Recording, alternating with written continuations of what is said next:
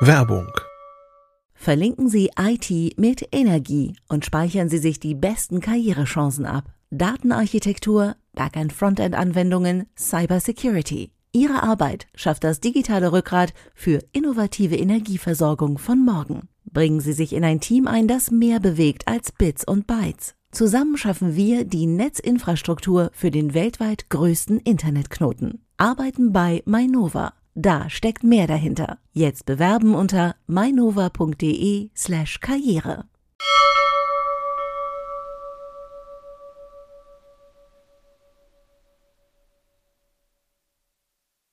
Heute in CT Uplink sprechen wir über drei Themen. Zum einen stellen wir die neue Linux-Distribution Vanilla OS vor, die ist besonders ähm, schick, einsteigerfreundlich und hat so ein paar besondere Kniffe. Es geht um Betrugsmaschen im Internet, wie da Käufer, aber auch Verkäufer ähm, von Betrügern ausgetrickst werden. Und es geht um moderne VPNs, Peer-to-Peer-VPNs, aber auch Lösungen für Smartphone. Bis gleich.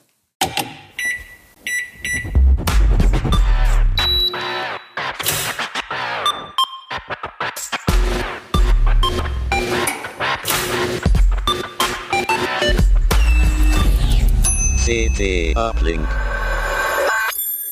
Ja, herzlich willkommen bei CT Uplink. Mein Name ist Achim Bartschok und ich bin heute hier im Uplink Studio, ähm, um mit meinem Kollegen Niklas Dirking über das äh, Linux, über die Linux-Distribution Vanilla OS zu sprechen. Mhm. Hallo Niklas. Hallo, moin. Dankeschön für die Einladung. Ja, du hast für CT Vanilla OS äh, getestet. Genau. Das klingt ja so ein bisschen wie ähm, so diese Vanilla Android Version, die besonders clean, besonders so so pur gehalten sind sozusagen. Mhm. Ist das ist das der Grund für den Namen? Ist das ähnlich? Bei Vanilla OS bezieht sich das in erster Linie auf den Desktop, genau, also auf die Benutzererfahrung. Ähm, die liefert nämlich den äh, unveränderten GNOME Desktop aus, so ähnlich wie das zum Beispiel auch äh, Fedora Linux macht. Also ohne irgendwelche großen Modifikationen oder so. Ähm, zum Beispiel Ubuntu, die passen ja den GNOME Desktop immer ein bisschen an. Und ähm, Vanilla OS basiert zwar auf Ubuntu, aber die drehen deren Änderungen so zurück, dass man eigentlich die unveränderte GNOME Experience bekommt. Genau. Genau, wir haben auch einen Screenshot mal ähm, vorbereitet, der ähm, ist, ich weiß nicht, ob wir den kurz einblenden können, Ralf, unser Producer. Ja, danke, genau. Also ich weiß nicht, man, der hat jetzt so einen Rahmen, man sieht nicht so genau, aber für zumindest für die Zuschauer ähm, einmal so ein Eindruck. Ähm, für die Zuhörer würde ich es kurz sagen. Also man hat hier im Prinzip wirklich eine sehr also ich finde sehr clean, sehr schicke mhm. Oberfläche, wirkt so ein bisschen auch so wie früher bei den iPads, so so so relativ ja reduziert, runde, viel abgerundet. Äh, unten so ein Dock, ähm, wie man es ja auch kennt von Mac oder eben von GNOME. Mhm. Und das, das, ist jetzt, das ist jetzt erstmal ein unverändertes GNOME ja. 43, wie es genau. auch in vielen anderen Distributionen aussieht, die das auch unverändert mhm. ausliefern. Genau, aber trotzdem ist das jetzt schon mal, also wenn man Ubuntu benutzt oder so, wird man den Unterschied auf jeden Fall ähm, sehen mhm. und also sehr reduziert ähm, also ich finde auch sehr schick. Äh, das ist aber dann, wie du sagst, gar nicht so unbedingt das Besonderste. Das mhm. Besonderste, äh, besondere Sachen sind eigentlich andere. Ich habe es ähm, im Intro schon gesagt. Ähm, ein unveränderliches Dateisystem. Du hast es im, im Artikel kugelsicheres Dateisystem genannt. Was, was ist denn damit gemeint? Genau. Na, wenn man erstmal nur hört, okay, da ist jetzt eine neue Distribution, die baut auf Ubuntu auf, die liefert einen GNOME Desktop aus, das ist wirklich eigentlich gar nicht das, das Spannende an der Distribution. Ne? Das ist dann, gefällt vielleicht erstmal GNOME-Liebhabern, aber das wirklich Interessante ist eigentlich, dass diese Distribution oder das Entwicklerteam, die haben sich zwei ähm, Kernziele gesetzt, zwei Kernprinzipien, die da ganz groß äh, geschrieben werden.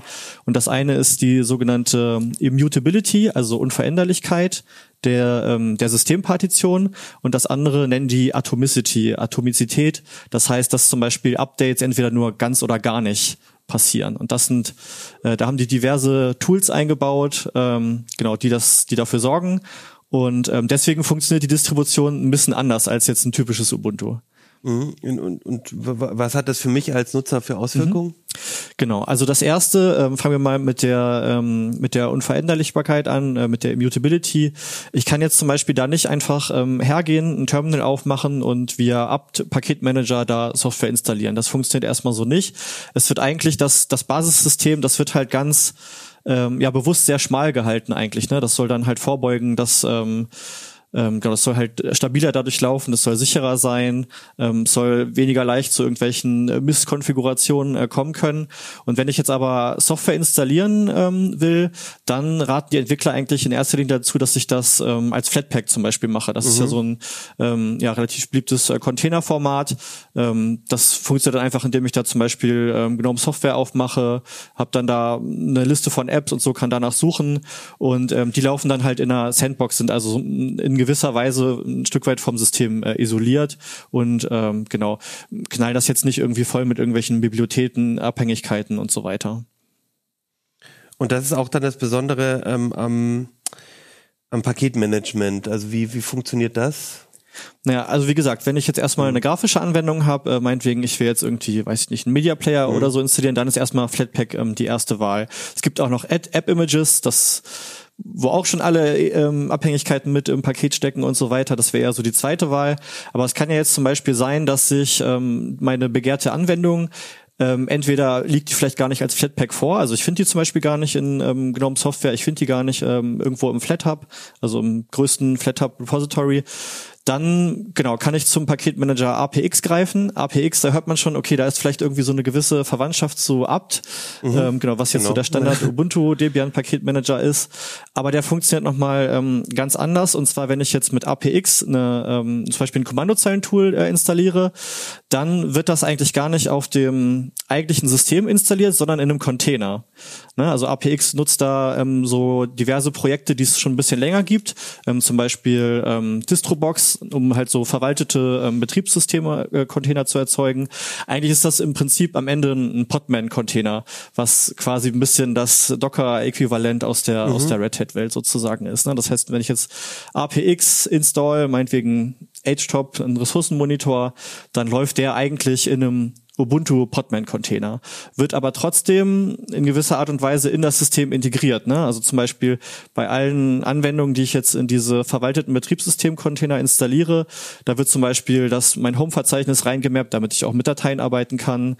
Ähm, und es wird zum Beispiel auch so eine ähm, dort Desktop-Datei erzeugt, ne, dass ich zum Beispiel im GNOME-Anwendungsraster oder da unten in dieser Taskleiste, die du vorhin eingeblendet hast, dass ich das da auch darüber ja, einfach okay. starten kann. Genau. Das klingt aber eigentlich ähm, für, ein, für einen Einsteiger erstmal ein bisschen kompliziert, oder? Das klingt erstmal relativ kompliziert, wobei ich finde, dass dieser, also ne, weil das konnte ich jetzt im Prinzip auch schon vorher machen. Ne? Ich kann mhm. mir jetzt zum Beispiel auch Podman und Distrobox auf mhm. einem Standard Ubuntu äh, installieren, kann auch da verwaltete Betriebssystem-Container einrichten. Aber ich finde, durch diesen APX-Paketmanager, da wird einem eigentlich, ich sag mal, viel Arbeit abgenommen, mhm. ne? dadurch, dass halt die Anwendungen dann ins System integriert werden und so weiter. Und ähm, ich kann halt wirklich sehr leicht mit einer Handvoll Befehlen mhm. irgendwie direkt drei, vier verschiedene Container anschieben. Und wie gesagt, APX ist dabei halt auch ein wahres Multitalent mhm. eigentlich. Ne? Der zapft jetzt nicht nur die Ubuntu Repositories an, sondern wenn ich zum Beispiel eine Flag setze, äh, ne, dash dash DNF, dann setzt er zum Beispiel einen Fedora-Container auf und installiert dann mit dem DNF-Paketmanager zum Beispiel äh, Software aus den Fedora Repositories. Und ähm, dann habe ich auch noch, was mir die Arbeit auch noch ein bisschen erleichtert, ähm, das sogenannte Vanilla Control Center. Da habe ich dann nochmal einen Überblick über alle meine verwalteten Container, mhm. ähm, über die Anwendungen, wo ist was, in welchem Container. Ne? Wenn ich das jetzt alles manuell machen würde, dann, ich glaube, könnte im Container-Chaos vielleicht schon mal die ein oder andere Anwendung verloren gehen. Das passiert da nicht so leicht. Ähm, du, du hast da auch so ein kleines Video gemacht, wollen wir uns das mal angucken, dass das so ein bisschen zeigt. Können wir gerne machen, ja. ja. Vielleicht kannst du einmal erklären, was wir gerade zu sehen kriegen. Also ich sehe jetzt hier vier Konsolen. Genau, und im Prinzip ähm, habe ich jetzt einfach nur, äh, bin ich in äh, vier verschiedene ähm, Betriebssystem-Container, verwaltete ähm, Distrobox-Container halt reingesprungen und habe jeweils äh, NeoFetch ausgeführt, was mir einmal anzeigt, okay, was ist das hier eigentlich gerade für ein System mhm. und ähm, ne, so ein bisschen Systeminformationen noch äh, anzeigt. Und genau, hier habe ich jetzt zum Beispiel halt den äh, Ubuntu-Container, einen OpenSUSE Tumbleweed-Container, einen Fedora-Container und einen Arch-Container. Und ähm, wie gesagt, das eröffnet mir natürlich auch eine riesige ähm, mhm. Softwarevielfalt. Ne? Ist vielleicht auch mhm. für Entwickler ein praktisches Tool, ähm, genau, um einfach viel ausprobieren zu können.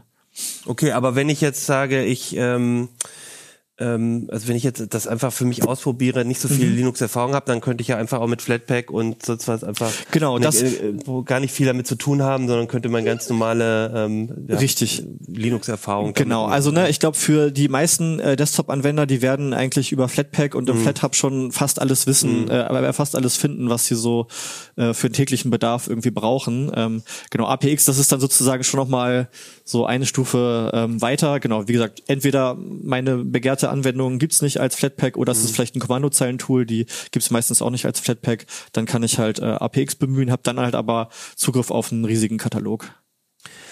Als ich den Artikel von dir gelesen habe, ka- kam bei mir aber schon der Eindruck, das ist jetzt so die erste, der erste richtige Release, Mhm. dass es noch nicht so alles so ganz so perfekt und rund läuft. Genau, es gab da an ein paar Stellen ähm, war es ein bisschen hakelig. Also zum einen, was gerade noch ein Nachteil ist in der Version, die jetzt ähm, rausgekommen ist, also die kam zum Jahreswechsel ungefähr raus. Ich glaube Ende, zwei- also ganz Ende vom Dezember 22.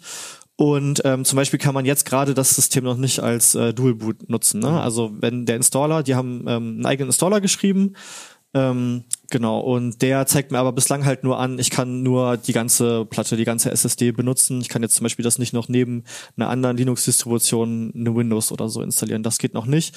Und auch diese Ne, was ich gerade schon so ein bisschen äh, gelobt hatte, diese Integration der Anwendungen, die jetzt in die verschiedenen ähm, Container installiert sind, das war auch hier und da so ein bisschen hakelig. Ne? Also da hat, mit einigen ähm, Programmen gab es einfach Probleme, die ließen sich dann nicht zum Beispiel aus der Anwendungsübersicht ausführen. Ähm, wir hatten auch das Problem, dass zum Beispiel die ähm, Systemzeit nicht gestimmt hatte nach der Installation. Dann hatte ich schon ein bisschen mit den Containern rumgespielt. Dann ist mir aufgefallen, ah, Moment mal, das, hier geht ja, das System geht ja eine Stunde nach, hab das geändert, plötzlich haben die Container nicht mehr funktioniert, ne? weil sie zum Beispiel die Datei, was war das nochmal, etc Local Time oder so, konnten sie nicht mehr lesen, konnten sie nicht mehr finden, die sind aus dem Tritt gekommen, also musste ich die Container alle nochmal neu initialisieren, hatte dann den Effekt, den unschön, dass eigentlich alles, was ich da drin schon veranstaltet hatte, war dann weg. Also da gab es noch so ein paar Sachen, wo ich sagen würde, da muss man noch mal ran, damit das alles so ein bisschen schöner ähm, verzahnt ist. Aber der, der Ansatz hat eigentlich erstmal ähm, eine Menge Potenzial, würde ich sagen. Okay, ähm, und äh, du hast aber das Gefühl, da geht's jetzt auch weiter ähm, und man, also da kann man jetzt auch von ausgehen, dass diese kleinen Sachen jetzt noch angegangen werden. Ich denke schon, das ist ein sehr aktives Projekt. Die haben jetzt auch gerade schon die ähm, Version 2.0 angekündigt. Da gibt es jetzt noch keinen ähm, Release-Termin. Da werden auch ein paar ähm, größere Umbauten vorgenommen am System. Ähm, kann ich vielleicht ganz am Ende nochmal äh, was zu sagen. Aber ähm, ich denke schon, dass ähm, das genau, dass es da weitergeht und auch der ähm, Entwickler, das ist zum Beispiel der Hauptentwickler auch von ähm, Bottles, das ist so eine Software, die sich so ein bisschen um das Weinprojekt rumgebildet hat. Das ist auch, also der ist sehr aktiv und macht da viel und ich glaube, das äh, hat, glaube ich, Zukunft, ja. Und was ich halt so spannend daran finde, also ne, Vanilla OS muss man jetzt vielleicht sagen, diese Ansätze von Immutability, von Atomizität, die gab es auch schon vorher. Ne? Also zum Beispiel ähm, Fedora Silverblue oder auch äh, OpenSUSE äh, MicroOS, das sind auch so ähm, Distributionen, die das schon viel länger machen. Die haben halt, die machen das anders. Also zum Beispiel ähm, bei Fedora Silverblue, da werden, wird das System immer als komplett Image sozusagen ausgeliefert. Jedes Mal, wenn ich ein neues Paket installiere, dann wird da ein Layer sozusagen drüber gelegt, wo ich dann auch mal beim Start auswählen kann, okay, in welchen Layer will ich jetzt rein? Zum Beispiel ähm, OpenSUSE MicroOS, die machen das über äh, BTFS äh, Snapshots. BTFS ist das Dateisystem und das hat halt diese Snapshot-Funktion integriert. Das haben die da so ein bisschen elegant äh, reingebastelt, dass ich dann da auch immer ein Rollback machen kann zum Beispiel. Vanilla OS, ähm, genau, hat, nimmt sich halt viele dieser Sachen und ähm, genau, geht da halt aber so leicht andere Wege. Ne? Also die Updates funktionieren hier zum Beispiel so, dass es nicht eine, sondern ähm, eigentlich zwei ähm, Systempartitionen gibt, eine A und eine B. Jedes Mal, wenn ich jetzt ähm, ein Update äh, runterlade, das passiert eigentlich meistens so im Hintergrund, äh, dass ich davon gar nichts mitbekomme, dann schreibt ähm, Vanilla OS das mittels AB-Root, heißt dieses Tool, immer in die zukünftige Partition. Und nach einem Neustart, ne, dann wird die Transaktion geprüft sozusagen und dann wird die zukünftige Systempartition zur aktuellen aktuellen, und dann okay. wird beides synchronisiert, wenn es erfolgreich war. Ne? Das ist dieses Prinzip der Atomizität, also entweder ganz oder gar nicht. Ne? Entweder die Transaktion ist erfolgreich und ich bin dann auf dem neuesten Stand und alles ist super oder es ist halt so wie vorher und nichts ist passiert. Und du hast dann nicht so ein halb kaputtes Update. Das und ist die Idee, genau. Richtig. Ja, und okay. dieses, dieses Werkzeug im AB-Root, das ist zum Beispiel auch nützlich, wenn man jetzt wirklich tiefer am System was basteln muss. Mhm. Ne? Also da komme ich mit den Containern oder auch mit Flatpak jetzt nicht immer weiter, wenn ich jetzt zum Beispiel sowas wie einen Treiber installieren muss oder irgendwie einen Kernel-Parameter setzen muss, dann kann ich dazu zum Beispiel auch AB-Root benutzen. Und da zum Beispiel gibt's dann nämlich auf einmal den apt-Paketmanager. ne? Also ich könnte jetzt sagen, AB-Root exec apt install irgendein Paket, Okay. ne? Und dann würde der das halt Ins Neue. ins, in die, in die zukünftige Mhm. Root-Partition installieren und dann müsste ich halt natürlich einmal neu starten und dann hätte ich aber die Software auch auf meinem Basissystem sozusagen als neuen, als neuen Ist-Zustand einfach. Okay. Ja. Das klingt für mich aber so, ich habe am Anfang ja so ein bisschen die Frage gestellt, ähm, ob das, ähm, wenn es jetzt einsteigerfreundlich ist, trotzdem Mhm. auch was spannend ist für, für Leute, die schon ähm, ja, sich sehr gut aus mit Dinos auskennen. Also mein Gefühl ist, diese Konzepte sind äh, ziemlich interessant. Also da kann man ähm, kann man mal viel mit ausprobieren. Würdest du das auch so sagen? Oder Genau, da kann man ziemlich viel mit ausprobieren, ähm, aber also das System lässt einen sonst sehr in Ruhe. Ne? Also Mhm. wie gesagt, ähm, alles eigentlich alle meine Desktop-Software, die läuft in Flatpaks. Ähm, die Updates laufen halt automatisch im Hintergrund und nach einem Neustart ist dann mein System aktuell. Also für so den so Tag-zu-Tag-Betrieb Mhm. ähm, ist das, glaube ich, einfach ein sehr äh, stabiles System. Wie gesagt, ne, nachdem einige äh, Hakeligkeiten ausgebessert wurden, wo die Entwickler, glaube ich, jetzt aber schon auch äh, dran sind. Also noch würde ich es jetzt nicht als Produktivsystem, so als Daily Driver würde ich es, glaube ich, noch nicht empfehlen. Dazu, äh, genau, haben dann einfach ein paar Sachen nicht funktioniert. Aber ähm, ich glaube, der der Ansatz, der ist auf jeden Fall interessant, ne? Und wie gesagt, das System nimmt einem viel Arbeit ab, ist so ein bisschen out of my way und lässt mich halt auch in Ruhe, ne? Also und dieses, wie gesagt, so diese Tools wie AB-Root oder so, das ist dann vielleicht wirklich so ein bisschen Next Level, wenn ich da ein bisschen tiefer in die Konfiguration einsteigen will, aber das ist sagen auch die Entwickler, das ist wirklich eigentlich nur um was zu reparieren oder so, ne? Das soll ich eigentlich brauche ich jetzt im täglichen Bedarf eigentlich sollte, nicht. sollte man eigentlich am besten gar nicht mitbekommen. So genau, ja. sozusagen. Ja. Und du, sa- du hast vorhin gesagt, ähm, auf der Roadmap sind noch so ein paar größere Änderungen. Genau, ein paar größere Änderungen. Ähm, aktuell ähm, baut das System noch auf Ubuntu auf, aber die Entwickler sind jetzt dran und wollen das für den nächsten Release auf ähm, Debian umstellen. Und zwar auf äh, Debian Testing, äh, nicht, äh, sorry, Debian Testing, sondern Debian Unstable oder auch Debian SID äh, genannt, was sozusagen die Entwicklerversion von Debian ist. Ne? Also wo alle wenn jetzt irgendwelche Entwickler das an der Software basteln, das kommt erstmal alles in unstable, bevor es dann irgendwann ähm, in Testing wandert, dann wird's getestet, irgendwann gibt's einen Snapshot und dann stable und irgendwann gibt's dann Release, so wäre jetzt sozusagen der Wasserfall. Ähm, und die haben wollen sich jetzt ähm, Debian SID, also unstable, als neue Basis aussuchen. Warum? Ähm, zum einen, weil sie, ähm, wie gesagt, dieses Vanilla-Prinzip, die wollen ganz unveränderten GNOME-Desktop ausliefern, aber zum Beispiel Ubuntu, ne, die machen da einige Modifikationen, Die man dann die müssen Vanilla OS muss und zurückdrehen und natürlich, so, ja, ja. das ist alles Arbeit. Ähm, Das wollen sie zum Beispiel nicht, weil zum Beispiel da Debian auch viel näher dran ist an diesem Mhm. Vanilla GNOME. Außerdem ähm, hat Debian jetzt keine so starke Meinung zu zum Beispiel Snap Mhm. versus Flatpak.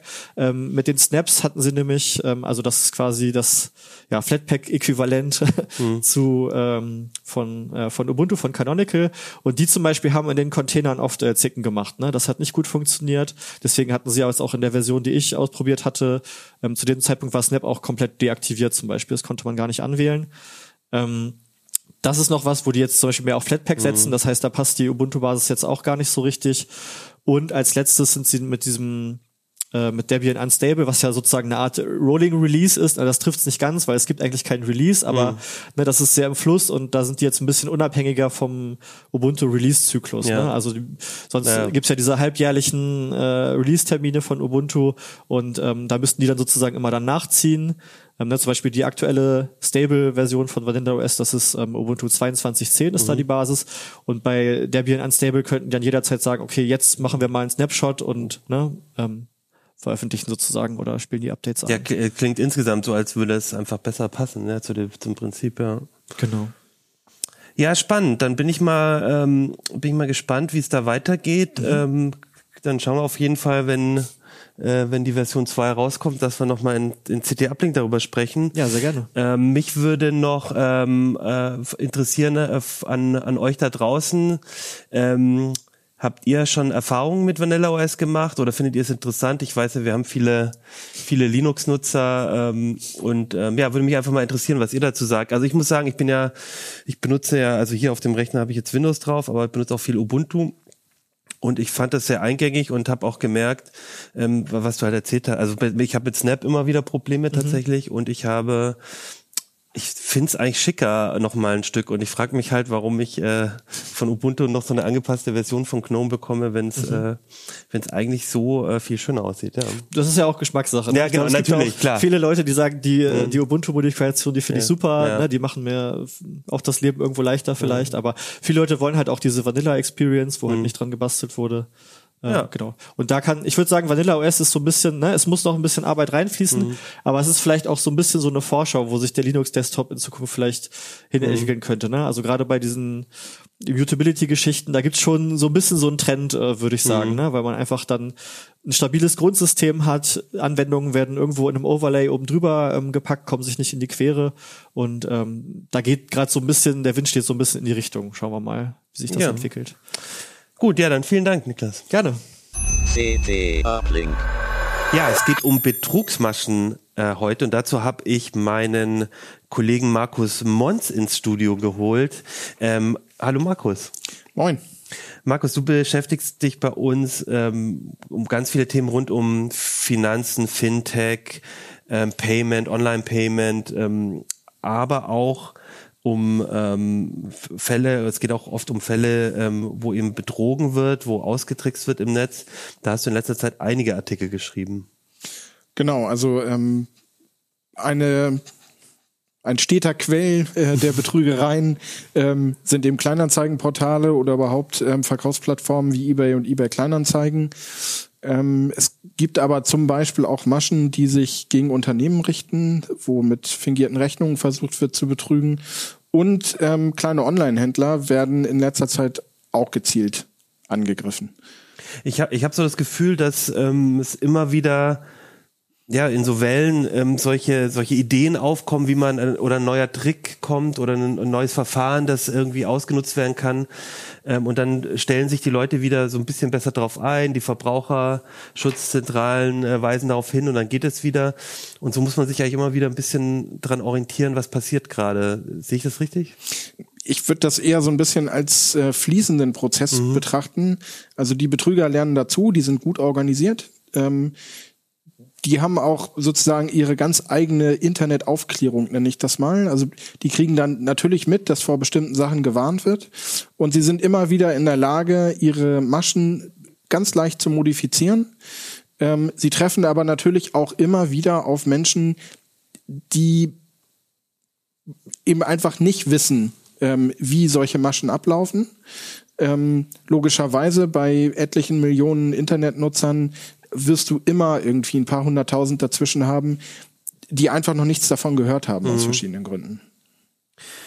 Okay, dann ich gehen wir mal gleich zu den Kleinanzeigenportalen. Das interessiert mich auch besonders, weil ich das selber ja auch äh, als Nutzer gut kenne. Äh, ich war letztens auf einem Konzert und wollte noch spontan, also wollte zum Konzert, wollte noch spontan ein Ticket kaufen.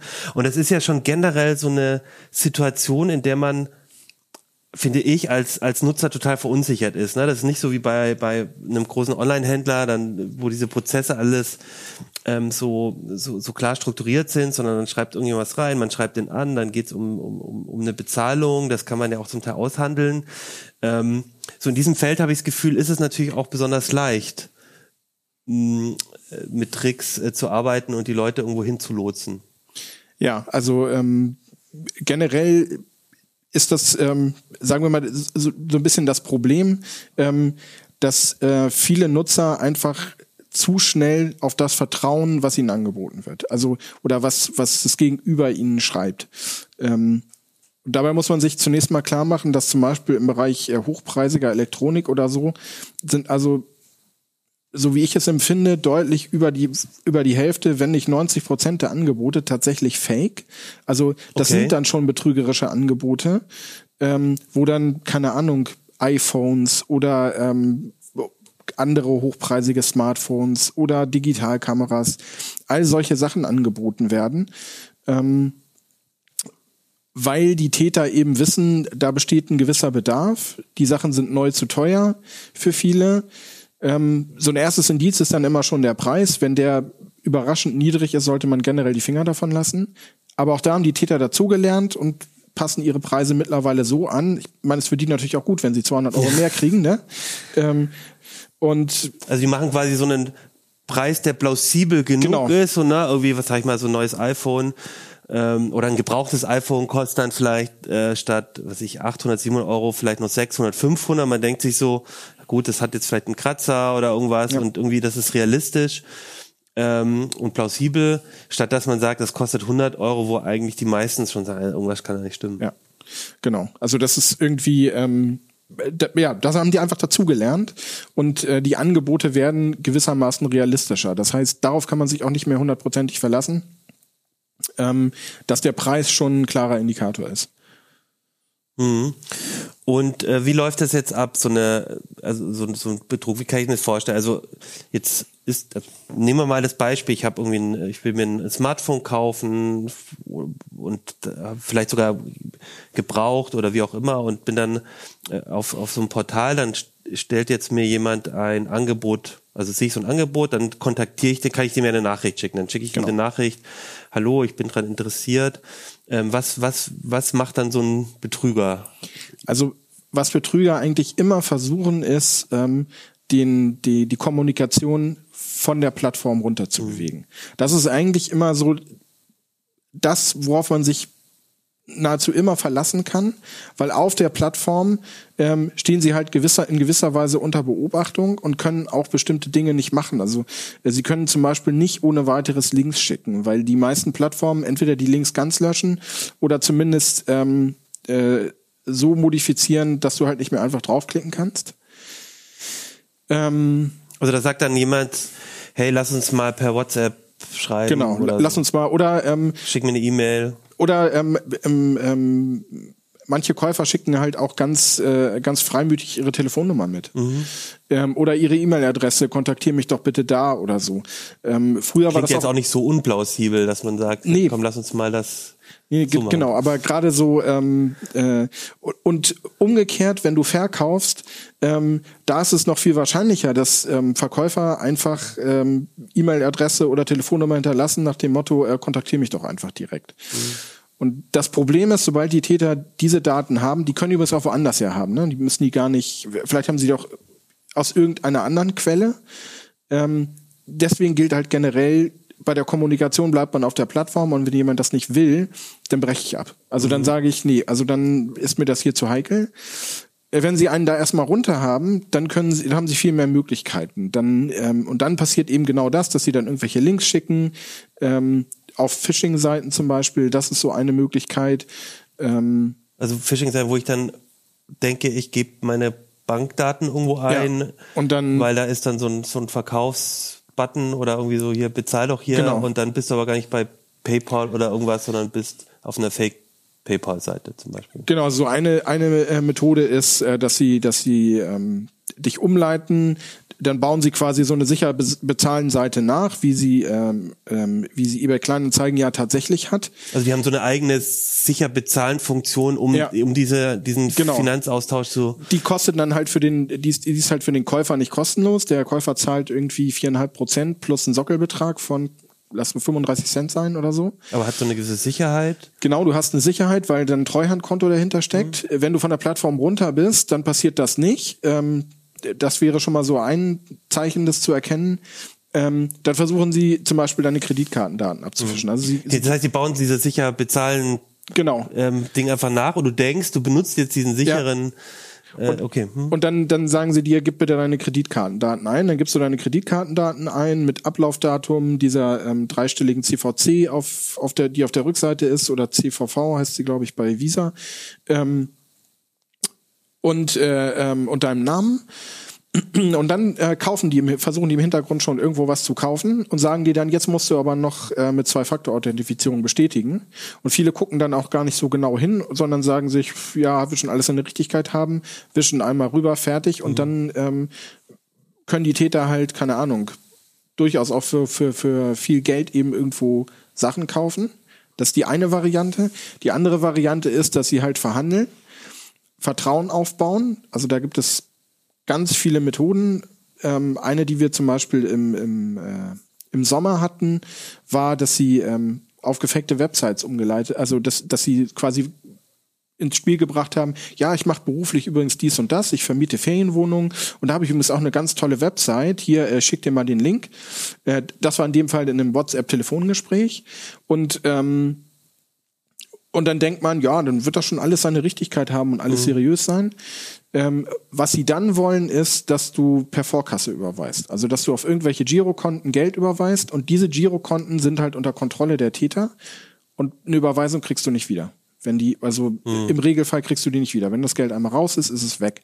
Und wenn das Konto im Ausland ist, so wie in dem Fall, äh, im, äh, den wir uns im Sommer angeguckt haben, ähm, dann hast du auch ganz wenig Chancen, da noch irgendwie ähm, polizeilich dran zu kommen. Das, das lerne ich auch immer von den ähm, Kollegen von Vorsicht Kunde. Äh, Vorkasse ist sowieso immer eine schlechte Idee. Ja. Also wenn du einen Händler kennst oder gut kennst und mit dem häufiger Geschäfte machst ähm, und der hat sich immer als seriös erwiesen, ist eine Vorkasse völlig okay. Bei Händlern ist das ja umgekehrt zum Beispiel auch so, wenn, wenn die dir einen Rechnungskauf anbieten. Viele Händler machen das ja nicht sofort, wenn du das erste Ja. Mal da bestellst, weil das Betrugsrisiko einfach so hoch ist. Jetzt, das klingt jetzt aber so, als ähm, müsste man, also als genau, also als versuchen die wirklich erstmal dieses Geld zu bekommen. Normalerweise, wie wäre es denn normalerweise, wenn ich jetzt so ein Handy bestelle über so eine so ein Kleinanzeigenportal, äh, dann muss ich ja trotzdem irgendwie wahrscheinlich schon bezahlen, bevor das Gerät rausgeschickt wird. Ähm, ist das nicht auch so ein Risiko, wo, wo man dann ähm, das Geld bezahlt und dann kriegt man nie ein Gerät ähm, zugeschickt? Schon an sich? Also wenn du die sicher bezahlen Funktion von eBay Kleinanzeigen nimmst, also du solltest dir vorher klar machen, wie die funktioniert und wie die aufgebaut ist, also in der in der Hilfe von eBay Kleinanzeigen, damit du eben nicht auf irgendeinen Fake reinfällst oder eben auf der Plattform bleiben. Und dann gibt es klare Schritte, wie das abläuft. Da ist ein ähm, ein Zahlungsdienstleister niederländischer zwischengeschaltet, weil eBay Kleinanzeigen eben äh, ähm, äh, quasi äh, le letztendlich ein niederländisches Unternehmen auch ist. Ähm, zumindest im Augenblick noch. Und ähm, ähm, die haben ein Treuhandkonto. Und du zahlst halt ganz normal per Kreditkarte, ähm, was weiß ich. Das Geld wandert erstmal auf das Treuhandkonto und erst wenn der Händler die Ware abgeschickt, also der, der Verkäufer das Ganze abgeschickt hat, und zwar als versichertes Paket, das ist auch noch eine wichtige Sache, mit Sendungsverfolgung, dass er ihm nachweisen kann, ähm, ähm, dass alles korrekt ist. Und der, erst wenn der, und dann, äh, sobald der Verkäufer das Ding in den Händen hat und geprüft hat und sagt, jo, das ist so, der Käufer, genau. Das ist so, wie wir das verabredet haben, dann sagt, dann bestätigt er das Ganze und dann fließt das Geld an den Verkäufer. Und solange das nicht passiert, fließt das Geld auch nicht. Ähm, beziehungsweise, äh, wenn der Verkäufer nachweisen kann, er hat das regulär verschickt, ähm, dann kriegt der Käufer halt irgendwann ein Problem. Genau, das wäre jetzt nämlich meine andere Frage, ähm, wenn wir jetzt äh, uns das, das mal verlassen. Ähm, ich kann ja auch als Käufer ähm, äh, als Käufer der, der Betrüger sozusagen sein. Also ich kann ja auch, also andersrum, ich will ein tolles iPhone verkaufen, ähm, äh, weil es gebraucht ist und dann das.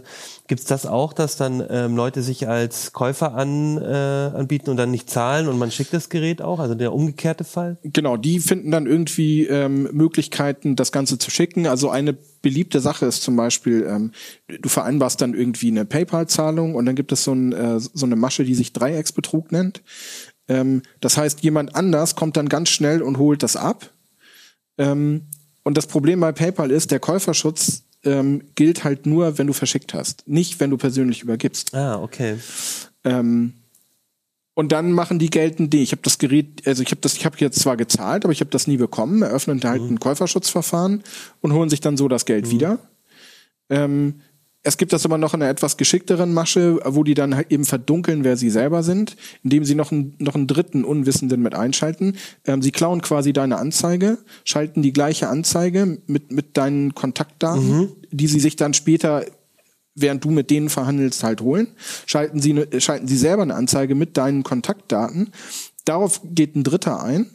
Ähm, und so kommt es dann am Ende, dass, dass für dich der, ähm, dass für dich der Käuferschutz halt weg, oder der Verkäuferschutz halt wegfällt. Ähm, und die Täter haben das Gerät. Das heißt, das ist dann wirklich, also das, so ganz habe ich noch nicht verstanden. Das heißt, das ist dann wirklich, ähm, also ich verkaufe ein iPhone das geht eigentlich an jemand anderes, theoretisch, aber das Geld holen die sich. Oder wie? Genau, Nee, das äh, nee, nein, äh, andersrum. Äh, die, die, die kriegen das Gerät dann am Ende. Genau, sie kriegen, die kriegen das Gerät, weil, weil sie es halt direkt abholen, bei dir an der Haustür. Die haben dann irgendwelche Leute, die Und, dann und. Zahlen tut aber jemand anders, oder wie? Genau, und Zahlen tut jemand anders und der sagt dann, äh, nee, Moment, äh, ich, ich habe hier nie ein Gerät bekommen Ja, okay. und leitet das halt halt sein Käuferschutzverfahren ein, kriegt dann auch recht, kriegt das Geld wieder und du stehst halt da und hast einmal das Problem mit dem Käuferschutzverfahren Mhm. und das Handy ist eben auch noch weg. Und wie kann ich mich da dagegen schützen? Das ist ja super schwierig. Da muss ich dann wirklich. Also ganz das also der der Schutzmechanismus an der Stelle, der letztlich letztendliche ist ganz einfach. Ähm, bei Abholung nur gegen Bar. Das ist überhaupt generell immer das sicherste. Abholung, persönliche Abholung gegen Barzahlung ist eigentlich immer das sicherste. Bei höheren Beträgen ähm, rät zum Beispiel das Landeskriminalamt noch, dass man dann gemeinsam zur Bank geht, äh, der Käufer dort das Geld abhebt, weil dann kannst du sicher sein, dass keine Blüten sind ähm, und dir dann gibt. Also wenn du jetzt zum Beispiel ein Auto verkaufst oder so. Mhm. Ja, stimmt. Das wäre vom, ich sag mal, der Schaden bei so einem, bei so einem Smartphone ist zwar schon hoch, aber Ja, und da ist halt noch, ja. schlimmer. Also ich meine, klar, bei einem Smartphone, wenn du da irgendwie, keine Ahnung, äh, 500 Euro in, in, in Falschgeld bekommst, ist natürlich auch doof, ne? Ähm, aber wenn du ein Auto für 2000 Euro verkaufst, dann ist das nochmal eine ganz andere Hausnummer. Ja, ja, viel, äh, vielen Dank, spannend. Das ist total interessant. Und ich würde jetzt zum Schluss noch mal einmal kurz so einen kleinen Ausblick machen, weil äh, du jetzt im ähm, weil du auch noch Artikel weiter schreibst und so. Ähm, es, du hast vorhin gesagt, ähm, manchmal, es gibt auch so Betrugsmaschen, die sich so generell auch gegen Unternehmen und so und Händler richten. Ähm, das ist nochmal ein bisschen anders, ne? Vielleicht magst du das nochmal erzählen? Genau, also bei bei, Händ, äh, bei nicht bei Händlern, bei äh, bei Unternehmen geht es darum, da wird normalerweise versucht man normalerweise die Buchhandlung, da, äh, die Buchhandlung, die Buchhaltung dazu zu bewegen, äh, dass sie äh, eine Zahlung ausführt auf ein Konto, äh, was eigentlich gar nicht, äh, also was irgendwie unter Kontrolle der Betrüger ist. Äh, da gibt es einmal den sogenannten Rechnungslegungsbetrug. Da wird quasi ähm, ähm, da kommt, also die Täter besorgen sich vorher interner über das Unternehmen, also sie wissen zumindest über ein paar Dinge Bescheid. Ähm, da können sie auch Sachen, also die müssen gar nicht einbrechen in ein Unternehmensnetzwerk. Das ist natürlich noch besser, weil sie dann Ansprechpartner und alles haben. Ähm, aber oft reicht auch das, was so im Netz verfügbar ist. Ähm, dann schreiben sie die Buchhaltung an und sagen, äh, haben wir noch offene Re oder habt ihr noch offene Rechnungen bei uns? Also dann im Namen einer Firma, die, mit der das Unternehmen tatsächlich auch zusammenarbeitet. Die Buchhand äh, Buchhaltung sagt dann womöglich ja, äh, da sind noch zwei. Und ähm, dann sagen die, okay, die Kontoverbindung hat sich geändert. Und dann, worauf die dann setzen, ist, äh, dass, das, äh, dass die das halt glauben und dann eben an das äh, letztendlich ja falsche Konto das Geld überweisen. Das ist die eine Variante. Die andere Variante ist dann so, dass eine Zahlungsanweisung an die Buchhaltung kommt, die äh, scheinbar aus der Geschäftsleitung oder aus dem höheren Management kommt, die dann auch tatsächlich so, so eine Weisungsbefugnis hätten. Ähm, und da setzen die eben darauf, ähm, dass die Buchhaltung dann glaubt, ähm, okay, das kommt von ganz oben, das wird schon seine Richtigkeit haben, ich mache das jetzt. Und dann wandert das auch wieder auf ein Konto, ähm, was irgendwie unter Kontrolle der Täter ist. Ähm, und es gab ein paar spektakuläre Fälle, wo tatsächlich äh, größere zweistellige Millionenbeträge auf diese Weise verloren gegangen worden sind. Also ich habe tatsächlich auch schon im, im Bekanntenkreis von sowas gehört, da ging es jetzt nicht um so ganz so hohe Beträge, aber wo wirklich dann so eine, so eine Rechnung quasi abgeräumt wurde und die dann halt letztendlich dann tatsächlich ja auch nicht bezahlt war. Also, da, also da, da, da hat man quasi dann eine, eine echte Rechnung, die noch offen war, ähm, gekapert und das Geld da abgezwackt und das war ein, ein großes Problem. Das Genau, das ist, das ist, genau, das ist dann bei dem Rechnungslegungsbetrug eben quasi die, äh, die Konsequenz. Du hast ja immer noch eine offene Rechnung. Genau. Und äh, dein, dein Lieferant sagt dann halt, ja, ich, hilft mir jetzt nichts, ich brauche das Geld ja trotzdem. Ne? Und dann hast du eben den Schaden. Ähm, die andere, äh, die dritte Sache, die ich mir angeguckt habe, äh, kam auch ähm, Hinweis von einem Leser, das ist ein Lastschriftbetrug. Ähm, Lastschrift ist halt insofern für Händler problematisch, weil ähm, Kunden oder du kannst halt eine Lastschrift, wenn du damit gezahlt hast, kannst du die innerhalb von acht Wochen ohne Gründe zurückbuchen. Ja. Das kannst du, darfst du natürlich betrügerisch nicht, kannst es aber machen. Ähm, Normalerweise kriegst du dann halt ein zivilrechtliches Verfahren an den Hals mit Inkasso und allem drum und dran. Ähm, wenn das Konto aber von Betrügern kontrolliert wird äh, und dann womöglich noch im europäischen Ausland ist, weil die SEPA-Lastschrift eben für den europäischen Raum gilt, oder Mhm. ähm, dann, ähm, dann läuft das normalerweise so, die Täter bestellen was äh, für, also für einen hohen Betrag, ähm, große Stückzahl, ähm, und dann schicken sie wenig später eine Mail und sagen, ah, Zahlendreher. Das Geld ist, äh, die Lastschrift wird aber schon eingezogen. Ähm, und äh, dann sind die Händler so, dass sie, dass sie sagen, okay, ich bin jetzt kulant und überweise ihm sozusagen die Differenz zurück. Meinetwegen, ich überweise ihm 3.000 von 4.000 Euro jetzt zurück. Ähm, und dann veranlassen die Täter ähm, anschließend noch eine Lastschriftrückbuchung. Das heißt, du verlierst effektiv die 3.000 Euro ähm, als Händler, ähm, die du eben in gutem Glauben Ja, hm. zurücküberwiesen hast. Ne? Ja, spannend. Also das äh, zeigt eigentlich, es gibt, gibt verschiedene Wege, da so ranzugehen und ähm, und ich glaube, man muss wirklich aufpassen, was so für mich, äh, was man schon sieht, habe ich das Gefühl, bei allen diesen Verfahren geht's ähm, darum, ja, so so auf, auch auf so einer sozialen Ebene die Leute irgendwie zu packen, irgendwie eine plausible Geschichte oder Webseite ähm, ähm, zur Verfügung stehen zu haben, um, um die Leute da eben zu kapern. Aber ich glaube, da hast du jetzt auch schon ganz gut erzählt, was so, ähm, was so gute, äh, wo man aufpassen muss, was so gute Mechanismen sind, selber ähm, dann nicht, nicht reinzugeraten. Ja, dann würde ich sagen, vielen Dank, Markus. Ähm, ich, wie gesagt, es, du schreibst immer wieder was in CT, also man muss eigentlich, glaube ich, bloß nach deinem Namen ein bisschen gucken, dann findet man immer was. In, der, in einer der kommenden Ausgaben gibt es eben zu dem, was wir jetzt gerade am Ende nochmal besprochen haben, auch einen größeren Artikel. Und dann würde ich sagen, ähm, vielen Dank, dass du da warst. Sehr gerne. Ich danke dir. CT Uplink. Ja, heute ist Dusan Sivadinovic mit mir hier im Studio und ähm, Dusan hat hier an diesem Artikel oder hat eigentlich äh, hat diesen Schwerpunkt hauptsächlich äh, verantwortet geschrieben. Es geht um VPN-Netze und äh, Dusan, du hast dir einfach angeguckt, äh, was sind so die ähm, besonders komfortable Lösungen, sehr moderne Lösungen, wie man heutzutage VPNs einrichtet und ähm, also erstmal herzlich willkommen, dass du da bist. Ja, Danke. guten Tag. Ja. Danke für die Einladung. Ja, also ich und ich finde es sehr spannend, weil in meinem Kopf ist ja VPN immer noch sowas wie WireGuard. Ich habe äh, zum Beispiel bei uns in der Firma oder so, ich benutze ein VPN, um ins Firmennetzwerk reinzukommen und dann ähm, und das brauche ich auch. Aber das geht jetzt ganz schön weiter, was was du dir so angeschaut hast. Ähm, Genau. Ähm, VPNs ne, allgemein ähm, dienen die ja erstmal dazu, um um äh, Netzwerke miteinander zu koppeln, die normalerweise keine phy- physische Verbindung haben, die auch ähm, tausende Kilometer entfernt sein können. Und ähm, ganz früher, das muss man wissen, haben Netzwer VPNs äh, unverschlüsselt gearbeitet. Die Verschlüsselung kam dann erst im Laufe der Jahre hinzu, als man dann gesehen hat, dass es da schützenswertes Zeug gibt bei den Banken zum Beispiel. Und ähm, ja, ähm, der Sprung zu den Peer-to-Peer-VPNs, der hat sich irgendwie ähm, erst nach den üblichen VPNs, also IPsec, OpenVPN, das äh, SSL-VPNs, äh, das sind so die, die herkömmlichen VPNs, die einen zentralen Server haben, an denen sich viele verschiedene Clients dann sternförmig ähm, anbinden. Oder man hat zwei zentrale Server und macht dann so Firmenkopplungen, Filialkopplungen und so. So, aber für die allermeisten Leute ist diese Sternkonfiguration der, das übliche, was man so meistens verwendet. Und die hat Nachteile, weil halt der Verkehr zwischen den Clients, der muss dann immer über den Server. Und das sind dann halt, also wenn ich als Außendienstler, was weiß ich, ich muss in Japan arbeiten, aber meine Firma sitzt in Berlin, dann muss, müssen meine Pakete nach Berlin und von dort aus unter Umständen, sagen wir mal, nach Hannover oder sonst wohin und dann wieder den ganzen Weg zurück. Das dauert dann ja ewig.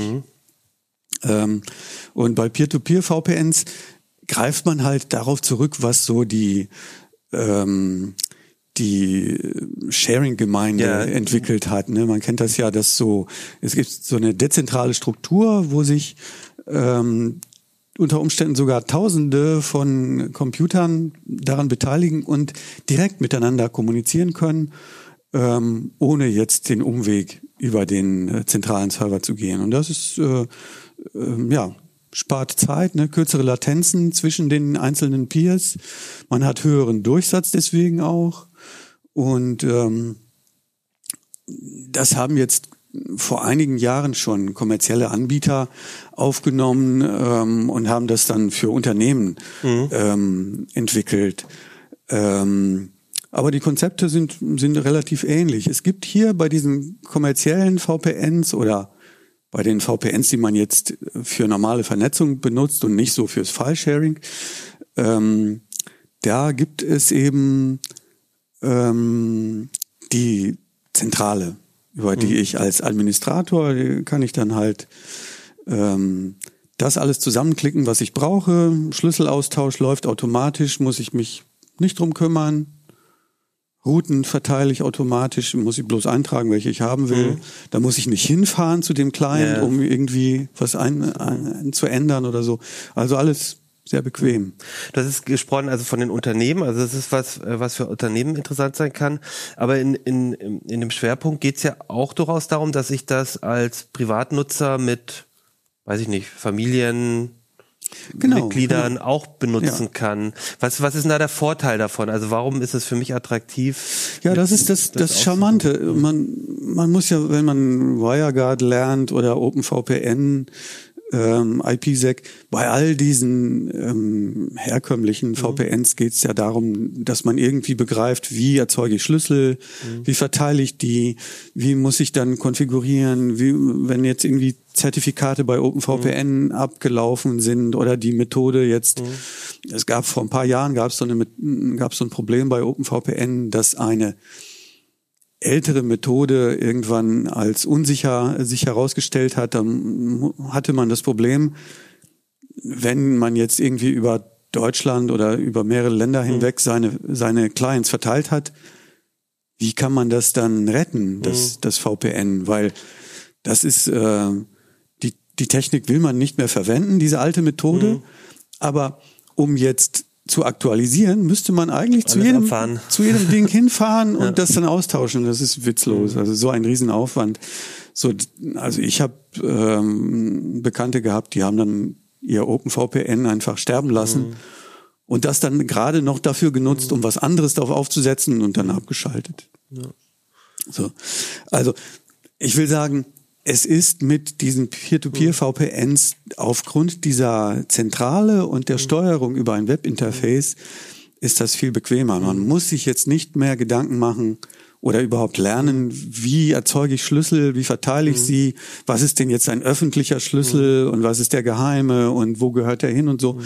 Das alles muss ich gar nicht lernen, sondern ich kann mich darauf konzentrieren, die einzelnen Clients miteinander zu verkoppeln und dann kann ich da meine Anwendung drauf fahren. Mhm. Also Fernwartung mhm. für die Familie und Freunde oder äh, File-Sharing, wenn ich das mhm. brauche. Ne? Also angenommen, ich bin in der Firma und habe aber irgendein wichtiges Dokument vergessen, dann kann ich mich zu Hause aufschalten auf den auf das NAS-Gerät, zupfen wir das da runter. Mhm. Und natürlich, das geht auch alles mit WireGuard und OpenVPN und IPsec und wie die alle heißen.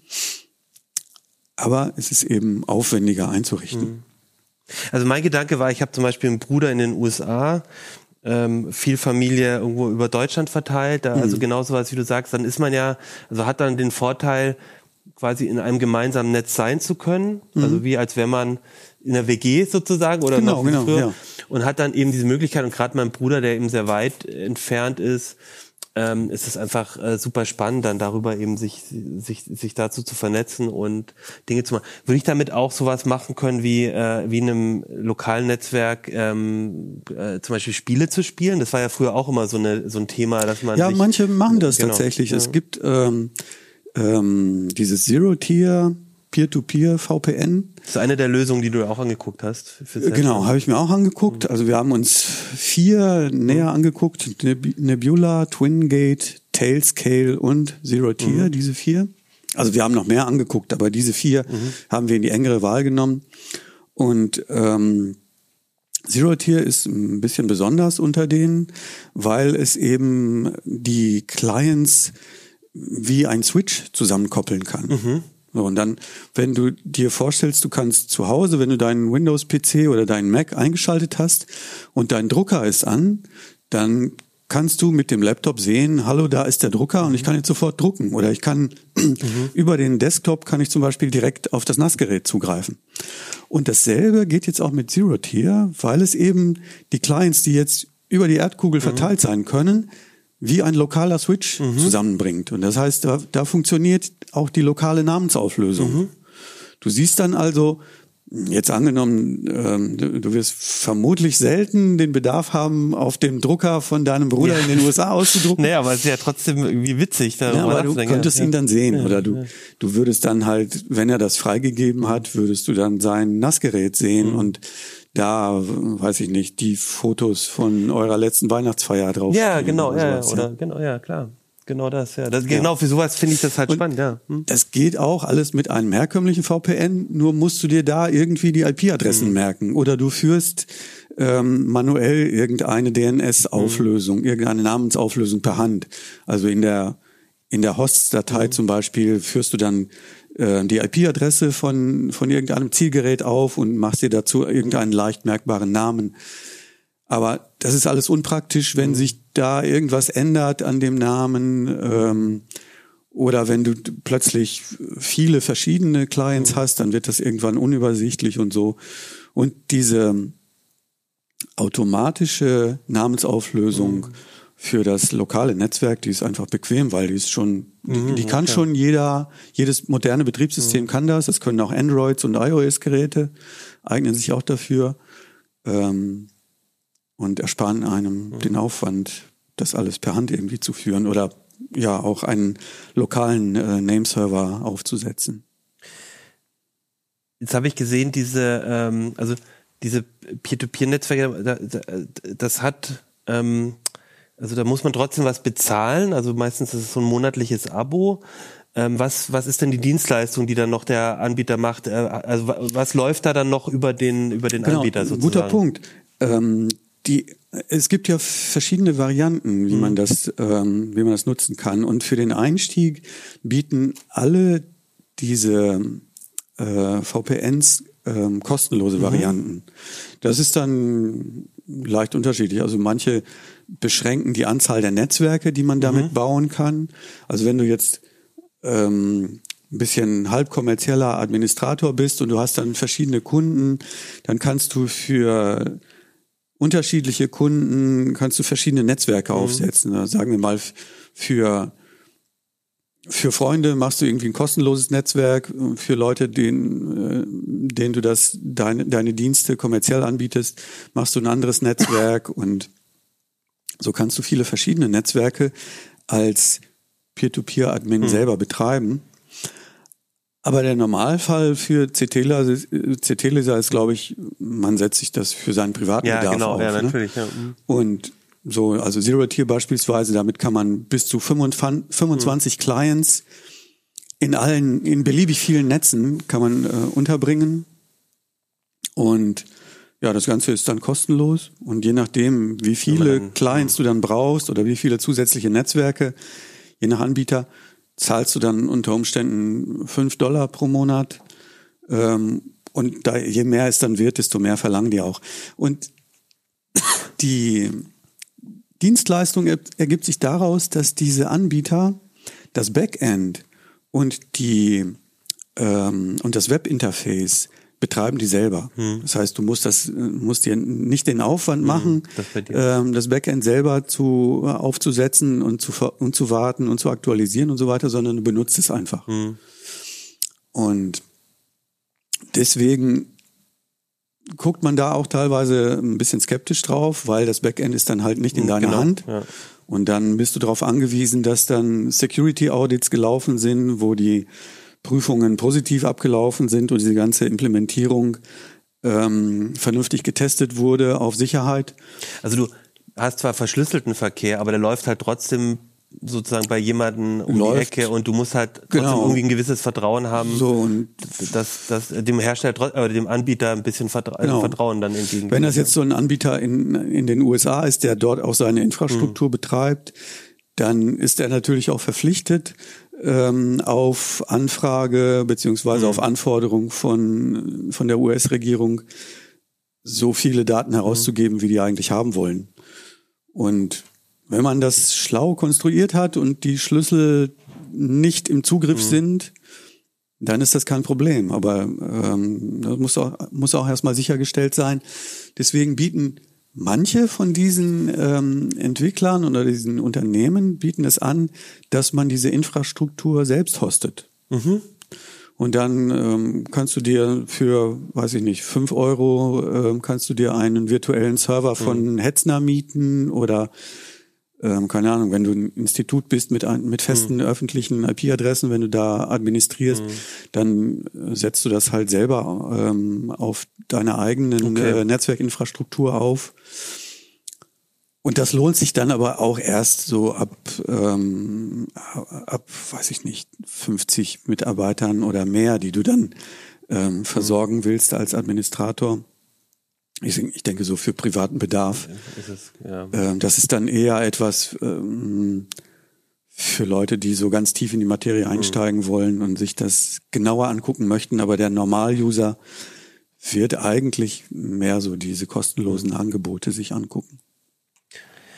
Ja, schön. Ähm, dann würde ich jetzt ähm, zum Schluss aber noch einmal auf diese Smartphone-Lösung eingehen. Ich habe ja äh, am Anfang schon verraten, wir wollen auch kurz über ein kleines Thema sprechen, das nicht mit Peer-to-Peer-VPN zu tun hat, aber trotzdem so ein bisschen zeigt, wo die Reise hingeht mit VPN. Und das ist ein Dienst, den du dir angeguckt hast für Smartphones.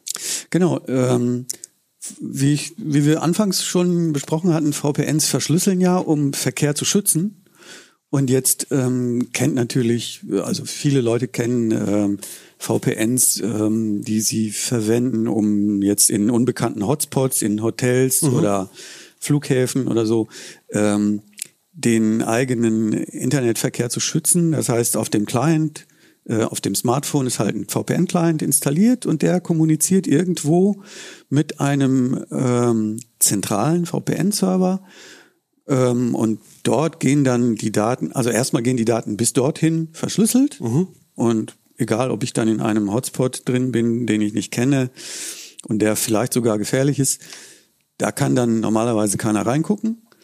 Und die Daten gehen dann halt irgendwo in einem ähm, Internet-Gateway von kommerziellen Anbietern, gehen die dann ins Internet. Und ähm, darin besteht dann der Schutz, dass auf der Strecke vom Smartphone zu diesem VPN-Gateway die Daten verschlüsselt sind. Das Problem an diesen kommerziellen Angeboten ist, dass der Betreiber des Gateways prinzipiell da immer reingucken kann. Und Das selbst ist quasi wenn der er- Endpunkt und Genau. an dem Endpunkt kann Ja. man erstmal Genau, da kann man abschnorcheln. Ja. Und viele sichern zwar zu, das nicht zu tun, aber also weltweit gibt es, weiß ich nicht, 40, 50, vielleicht sogar noch mehr kommerzielle Anbieter. Und etliche davon sind als schwarze Schafe aufgefallen, indem sie tatsächlich doch User-Daten protokolliert haben und irgendwie verwertet, was weiß ich, verkauft für Werbung oder was auch immer. Und manche hängen auch zusammen mit irgendwelchen obskuren ähm, chinesischen Unternehmen. Also es gibt ähm, chinesische Firmen, die gleich sieben verschiedene VPNs anbieten unter völlig unterschiedlichen Tochterfirmen. Und da fragt man sich auch, zu welchem Zweck.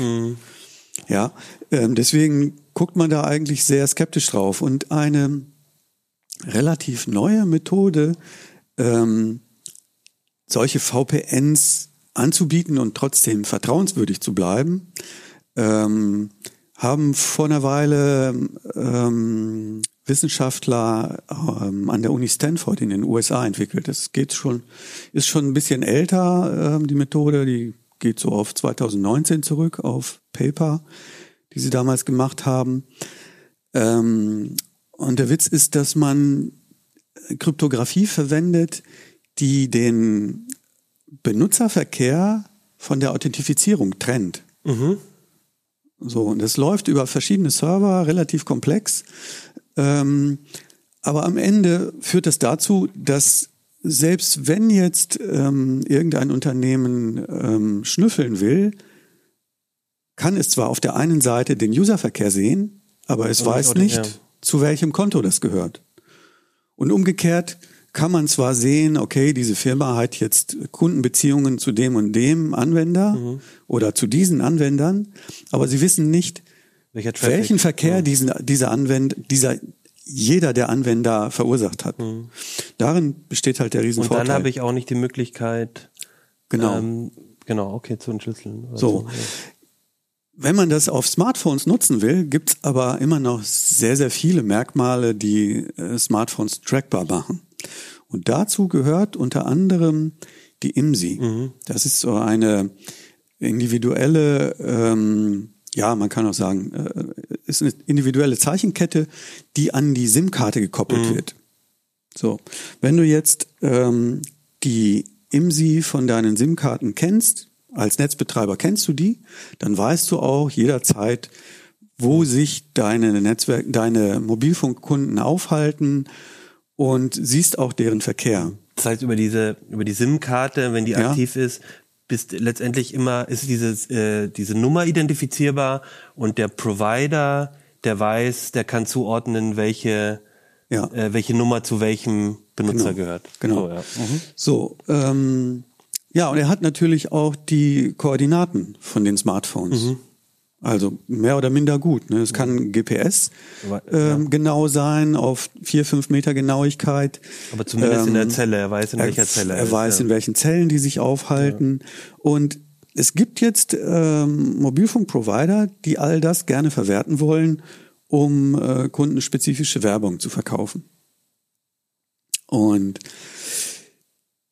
witzigerweise dieselben Leute, die jetzt äh, 2019 dieses Paper veröffentlicht haben, mit dem man Authentifizierung vom, vom äh, Nutzdatenverkehr entkoppeln kann, die sind jetzt mit einem neuen Dienst rausgekommen, ähm, in dem sie diese Entkopplung anbieten und zusätzlich mittels eigener Mobilfunkinfrastruktur auch noch ähm, wechselbare IMSIs anbieten.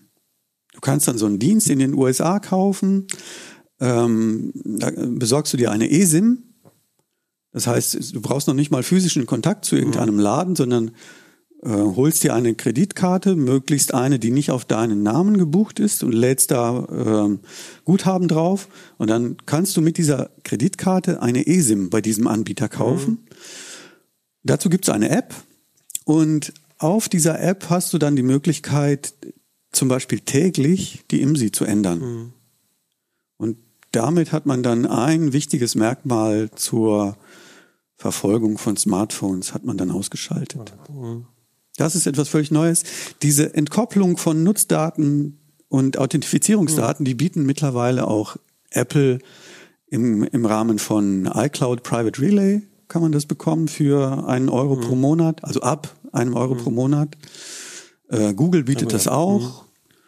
Ähm, ja, aber der, was ganz kurz, der Dienst, über den du gesprochen hast, der heißt Pretty Good Phone Privacy. Genau. das richtig? Genau, das Pretty ich, Good Phone wollte ich Privacy, einmal genannt haben, ja. genau, das Den gibt's aber auch noch nicht in Deutschland. Nee, das wird es vermutlich in Deutschland auch nicht geben, Mhm. weil er nämlich etwas verhindert, was aber in Deutschland Pflicht ist. Ja. Als, als Netzbetreiber in Deutschland ist man verpflichtet, diese Beziehung zwischen Kunde und SIM-Karte während der gesamten Vertragsdauer äh, einsehbar ähm, aufrechtzuerhalten. Das heißt, man muss eine Datenbank dazu führen. Und Also ähm, der, der, im Zweifel will der Staat quasi bei Gefahr im Verzug oder irgendwelchen Sachen oder auch vielleicht aus, aus, aus um, um- um Leute zu helfen oder Genau. zu retten oder so, muss eigentlich jederzeit klar sein, welcher, welche SIM-Karte zu welcher Person gehört. Genau. Und ähm, Pretty Good Phone Privacy verhindert das ja, Ja. gerade. Ne? Ja- ja. du, du schaltest dann halt täglich eine andere IMSI rein und ähm, niemand weiß, mh, wie man dann, ähm, falls du damit irgendwelche kriminellen Dinge Ich anstellst. sagen, das ist, ja, ist natürlich super spannend Genau. für Terroristen, Kriminelle und so weiter. Genau, deswegen ist das auch äh, wichtiges Know-how für äh, Strafverfolger. Mhm.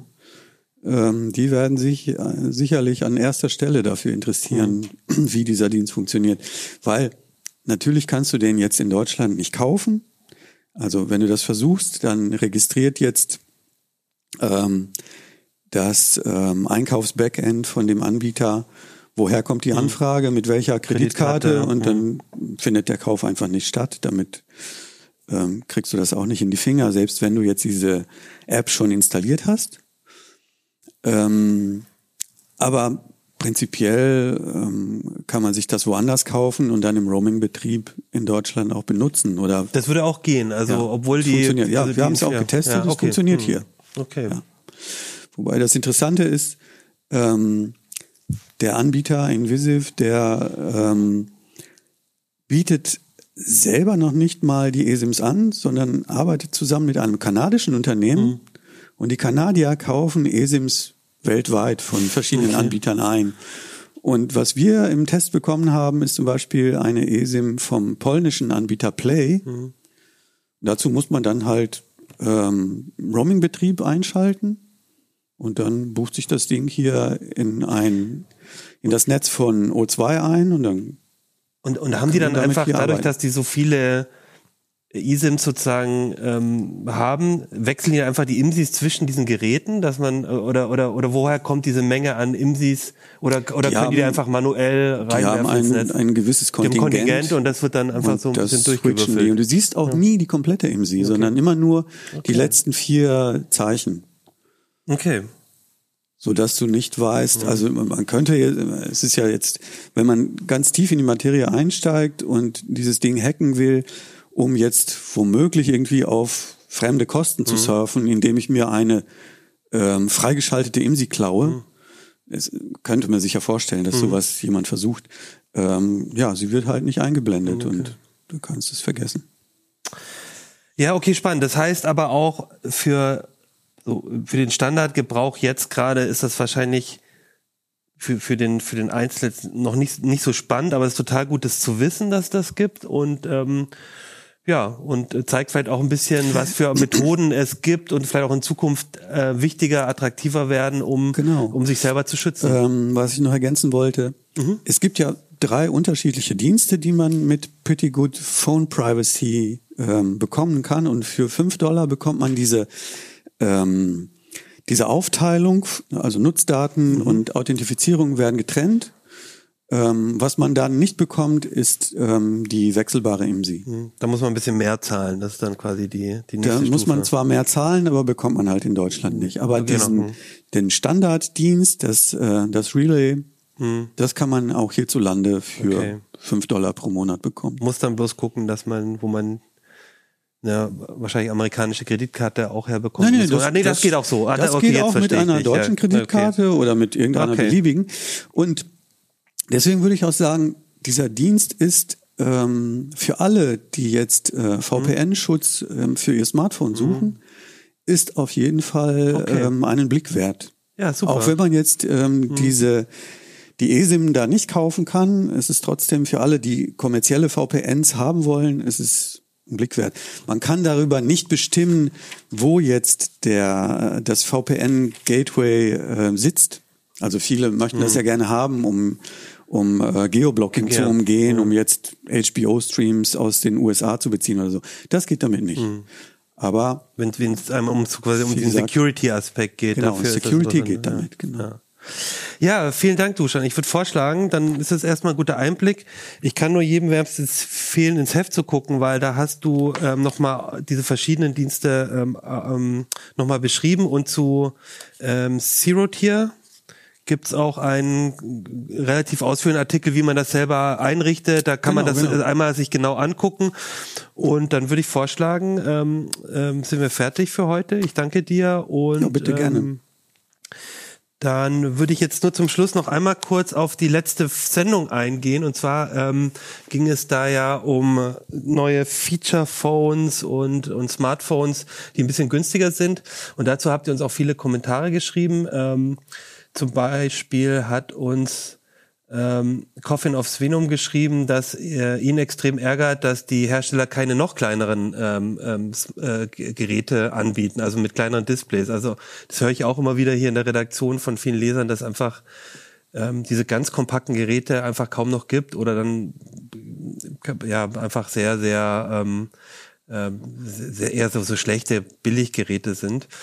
Und ja, ähm, das, äh, das höre ich auch immer wieder. Ähm, hier ähm, ein Nutzer schrieb uns UH89, dass für ihn Feature Phones ähm, die Akkulaufzeit vor allem, ähm, also dass das der Grund ist, sich so ein billiges Feature Phone zu kaufen, weil die meistens eine lange Auf Akkulaufzeit haben. Genau, und am Ende wollte ich noch sagen, es gab einige Kommentare zur ähm, ähm, Tonqualität. Den schönsten davon fand ich von Daniel, ähm, der schrieb einen Fachbeitrag eines Computermagazins mit der Tonqualität einer chinesischen Türanlage, Sprechanlage. Äh, ich fand ganz so schlimm war es nicht, aber tatsächlich hatten wir Tonprobleme. Wir hatten, mussten relativ kurzfristig auch mit einem ähm, mit einem ähm, äh, mit, äh, mit, mit der virtuellen Situation ähm, arbeiten, war nicht im Studio und ähm, ich denke, das sollte nicht mehr so vorkommen. Da hatten wir einfach ein bisschen für die Folge ähm, ähm, ist nicht gut gelöst. Also deswegen, die nächsten Folgen werden wieder besser und ich hoffe, heute war, fandet ihr die Qualität auch gut und wenn ihr irgendwie uns noch irgendwas kommentieren wollt, dann schreibt uns an uplink.ct.de oder kommentiert einfach äh, unter dem YouTube-Video oder unter den Heise ähm, Videos, ähm, wie es euch gefallen hat und was ihr dazu denkt. Gut, dann würde ich sagen, ähm, sehen wir uns wieder nächste Woche. Da gibt's dann auch, glaube ich, schon wieder ein neues Heft und wieder spannende Themen. Dann bis dann. Tschüss.